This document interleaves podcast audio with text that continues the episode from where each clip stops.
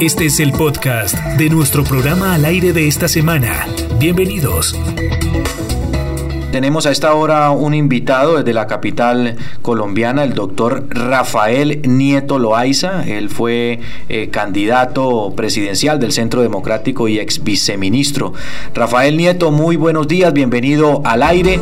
Quisiéramos eh, saber, eh, doctor Nieto, ¿cómo ve usted este panorama político en el país, los últimos acontecimientos que han pasado con la noticia del expresidente Álvaro Uribe y su detención domiciliaria? Muy buenos días, doctor Rafael Nieto, y bienvenido.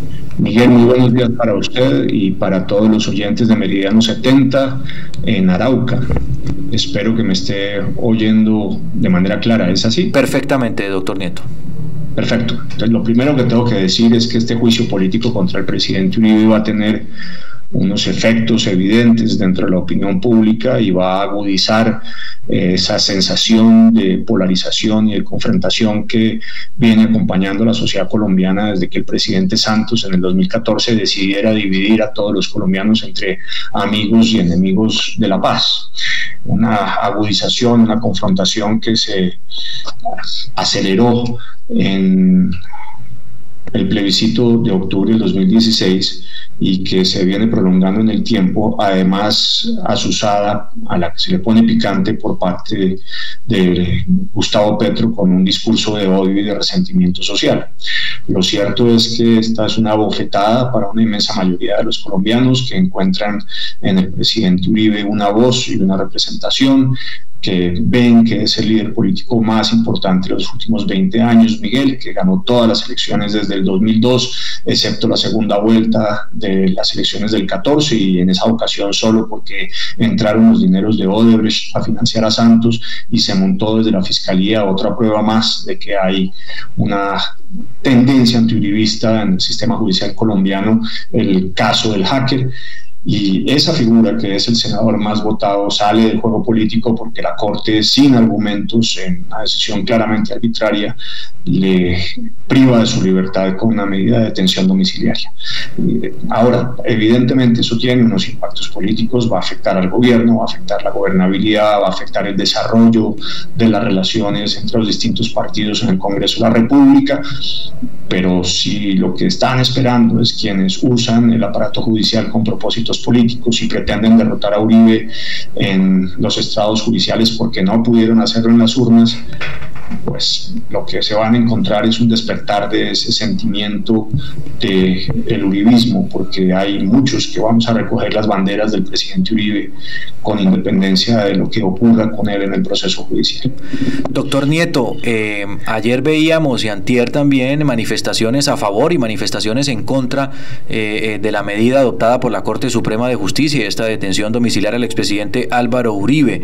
¿Qué le responde el uribismo a las personas que dicen eh, que el Centro Democrático y quienes están eh, eh, no acatando o no criticando esta decisión de la Corte Suprema de Justicia es porque precisamente es contra el expresidente Álvaro Uribe. ¿Qué decirle a la gente, a los detractores, digamos, del Centro Democrático frente a esta decisión? Algunos dicen que se respete la justicia, otros dicen que es bienvenida esta detención domiciliaria. ¿Qué le responde usted? Lo primero que hay que decir, Miguel, es que el respeto no es algo que se exige, sino que se gana. Y que esta Corte ha demostrado que no merece respeto, no de ahora, no por esta decisión contra Uribe, sino desde hace mucho tiempo. Mire usted el sesgo antiuribista de la Corte, Miguel, ejemplificado muy rápidamente en tres historias distintas, todas relacionadas entre ellas y que eh, muestran que hay un sentimiento antiuribista.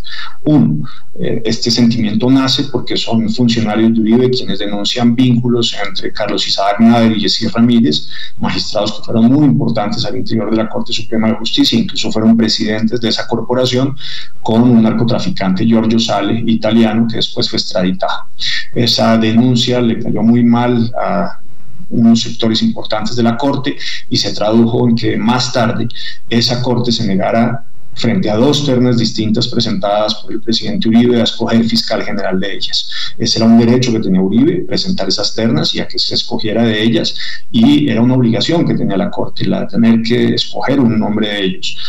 Hay quien podría decir que es que no le gustaban los nombres a la Corte, falso, y lo puedo demostrar de manera muy sencilla. En, esa, en una de esas ternas estaba Margarita Cabello, a quien no escogió la Corte y sin embargo después la nombró presidente de ese tribunal. Era magistrada y después fue presidente del tribunal. Y hay grabaciones en el proceso contra Diego Palacio, un exministro del presidente Uribe, que muestran que la Corte eh, tomó decisiones contra el entorno de Uribe por razones de carácter político. Estoy siendo textual cuando lo digo, pensando que actuaban en legítima defensa y que no tenían que hacer justificaciones de carácter jurídico para condenar a ese entorno del presidente. Más clara la presentación, la persecución política es imposible. Un tribunal tiene que tomar una decisión en derecho y no puede tomarlo por conveniencia o por razones políticas de ninguna naturaleza.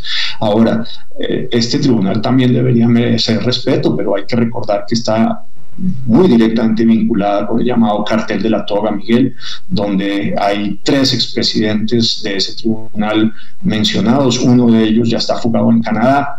Era de los que asusaban además a sus compañeros para que tomaran decisiones políticas contra el entorno de Uribe, José Leonidas Bustos. Hay dos magistrados más de la Corte vinculados y esos magistrados son los que han elegido a estos que hoy conforman a la Corte. Uno puede, no puede decir que estos magistrados de hoy sean parte del cartel de la toga, pero sí puede decir que son hijos del cartel de la toga. Y esta misma corte es la que liberó a Jesús Santrich, la que lo puso en libertad, existiendo pruebas inequívocas de su vinculación con el narcotráfico y además teniendo una solicitud de extradición. Y en cambio, en el caso del presidente Uribe, lo priva de la libertad. A un bandido lo, le permiten que se fuga, a una persona que combatió a los bandidos, en cambio, lo privan de su libertad sin tener ninguna justificación para ello. Luego a uno no le pueden pedir que respete esta Corte Suprema de Justicia si es que la Corte no se merece respeto y si toma decisiones de carácter político y no conforme a derecho. Nosotros no estamos pidiendo que la Corte sea uribista, lo único que pedimos es que la Corte no sea antiuribista. Doctor Rafael Nieto, eh, Arauca es una región que ha sido eh, azotada por el tema de la violencia, por el tema muchas veces del olvido estatal. La gente reclama mucha más presencia institucional, la gente reclama mucha más justicia social, la gente reclama mucha más participación en el presupuesto general de la nación para que sea irrigada esta región con más recursos. Eh, todos estos temas, sin duda políticos, todos estos temas, eh, de alguna manera, toda esta polarización política que vive el país, se ve reflejado no, no, no positivamente en este esta región, cómo, cómo hacer para que los partidos políticos, para que eh, toda, esa, toda esa cortina que, que se tiñe acerca de, de esta polarización no afecte negativamente a departamentos como Arauca que viven la violencia. Miguel, la polarización no nace del vivismo, la polarización nace del santismo fundamentalmente, que en la campaña de 2014 decidió dividir al país entre amigos y enemigos de la paz, señalándolos a nosotros que teniéramos contradictores políticos del presidente Santos como si fuésemos enemigos de la paz. Y esa fue una estrategia que de alguna manera le funcionó para ganar en la segunda vuelta también. Ahora, esa polarización la agudiza con ocasión del plebiscito, donde vuelve a ser la misma división y eh, sigue planteada para la elección del 2018. A eso agréguele que hay un sector de izquierda radical, el petrismo, que ha hecho un discurso de resentimiento y odio y que ha decidido toda la izquierda radical atacar al presidente Uribe y al uribismo sin parar. Ellos son los causantes de la polarización. Nosotros nos hemos mantenido siempre en un cauce de discusión democrática, con argumentos, con ideas, y creo que eso es lo que debería ser el debate en una sociedad democrática. Ahora, la gran preocupación en el país en este momento debería ser la economía, Miguel. el confinamiento que trajo el COVID-19 ha hecho un daño muy profundo en el tejido empresarial y en el empleo en nuestro país. Estamos sufriendo la peor crisis desde que tengamos estadísticas de la historia. La economía va a caer a un menos 5.5% si le creemos al Ministerio de Hacienda y si uno le crea al Fondo Monetario Internacional caería a menos 7.8%. La tasa de desempleo pasó del primero de enero que, de este año, en, que era de un 10.5% a un 19.8%, casi se dobla, esos son 2.300.000 desempleados más. La pobreza va a aumentar 15 puntos, va a pasar del 27 al 42%. En las 13 principales ciudades del país, la pobreza extrema va a saltar del 4.5 al 16.8, es decir, vamos a tener casi una sexta parte de los ciudadanos que viven en esas 13 principales ciudades sufriendo hambre. Esa debería ser la gran preocupación nacional, buscar mecanismos para reconstituir el tejido de las microempresas. Cuando uno habla de empresas, mucha gente cree que está hablando de grandes empresarios y resulta que el 96% de las empresas en el país, Miguel, son micro, pequeñas y medianas empresas, MIPIMES. Pues esas MIPIMES generan el 80% del empleo del país y esas MIPIMES son las que han sufrido más la crisis y es ese tejido el que tenemos que reconstituir si queremos de nuevo recuperar el empleo. Y hay que buscar un, mecanismo de salida que nos permita generar empleo y disminuir la pobreza y tenemos que hacerlo rápidamente en condiciones sumamente difíciles.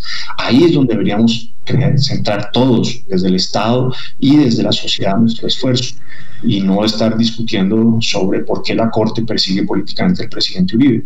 Pero en la medida en que la Corte lo haga, inevitablemente va a haber una agudización de la confrontación política y una distracción de lo que deberían ser estos esfuerzos nacionales para recuperar la economía, la pobreza, eh, el empleo y disminuir la pobreza y la desigualdad.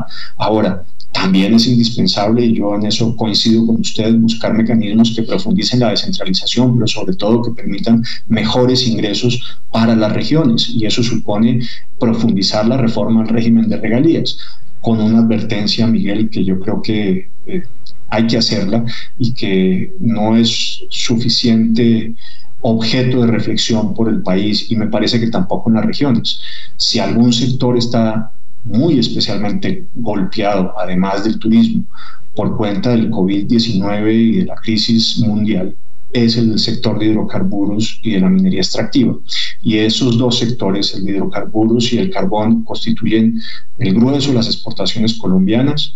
El, solo el petróleo era el 41% de esas, eh, de esas de esos ingresos, de esas exportaciones, son además el 5% del Producto Interno Bruto, solo el sector de hidrocarburos, el 12% de los ingresos corrientes de la nación, transferían a las regiones y a la nación 30 billones de pesos anuales entre impuestos, dividendos y regalías, y esos ingresos, la inmensa mayoría de ellos, casi el, 80% no se va a tener el próximo año, de manera que uno debería pensar que en la próxima, eh, en el próximo presupuesto, que tiene para el 2021, los ingresos que tendrán las regiones, que además dependían de las regalías en buena parte para sus presupuestos, se van a ver seriamente menguados. Y creo que cómo enfrentar esa realidad debería ser un objeto permanente de discusión pública al interior de estos departamentos y dentro de las sociedades de estos departamentos. Doctor Nieto, mm, una pregunta frente a toda esta situación que se ha generado con el caso Uribe y la Corte Suprema han surgido varias opciones y es una del gobierno, del partido de gobierno, como es el Centro Democrático, es hacer una constituyente. El presidente ha dicho que por el momento no, está pensando en la constituyente que sería una reforma a la justicia. La otra opción es eliminar las cortes y crear una corte única. ¿Cuál de esas opciones es la más conveniente para la justicia en el país? Son la misma opción, no son opciones distintas. Y voy a tratar de explicar por qué. Desde 1991 hasta hoy se han intentado al menos dos docenas de veces reformas al sistema de administración de justicia, eh, casi veintitantas.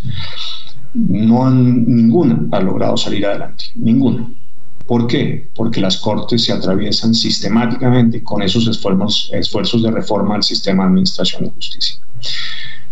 En una de esas ocasiones, la Corte Constitucional dijo que eh, acabar con el Consejo Superior de la Judicatura y crear un tribunal de aforados para juzgar a los altos magistrados que hoy no tienen prácticamente ningún tipo de control y por eso hacen lo que se les da la gana, em, era alterar los pilares básicos de la Constitución y que por tanto eso no se podía hacer a través del Congreso. Es decir, lo que dijo es que el Congreso tenía unos límites para hacer la reforma a la Administración de Justicia y que había que acudir, dice la Corte, si se pretendía una reforma de esa naturaleza al constituyente primario. Pues el constituyente primario es solamente una de dos opciones, o una Asamblea Nacional Constituyente o un referendo. Solamente de esa manera se puede hacer. Es decir, si lo que se pretende es tener una corte única o eliminar alguna de las cortes que hoy existen, el único camino posible para conseguirlo es o a través de una constituyente o a través de un referendo. Pero no son dos caminos separados, es que la Corte Constitucional ya dijo que era el único camino posible, el de la constituyente, y la única alternativa, el del referendo. Ahora, yo debo decir de manera muy rápida que ninguno de esos caminos hoy tiene posibilidades, porque el gobierno no está de acuerdo con la constituyente. Y si esta constituyente no tiene apoyo del gobierno, no hay manera de que salga adelante. Bueno, eran las palabras eh, del doctor Rafael Nieto. Le agradecemos mucho por estar aquí al aire e ilustrarnos un poco de todas estas noticias que se producen al interior del país y que tenemos la oportunidad de tener en primera mano eh, de su propia voz. Y bueno, doctor Rafael Nieto, espero, espero verlo pronto, saludarlo pronto y siempre esta será su casa Meridiano 70. Miguel, muchísimas gracias por la invitación. Cuente conmigo hacia adelante cuando tengan dudas o preguntas o quieran contar con mi opinión. Agradezco mucho que piensen que pueda llegar a ser y a todos en Arauca un saludo lleno de afecto y una invitación a que sigan con valentía enfrentando a los violentos y a los corruptos. Este es el podcast de nuestro programa al aire de esta semana.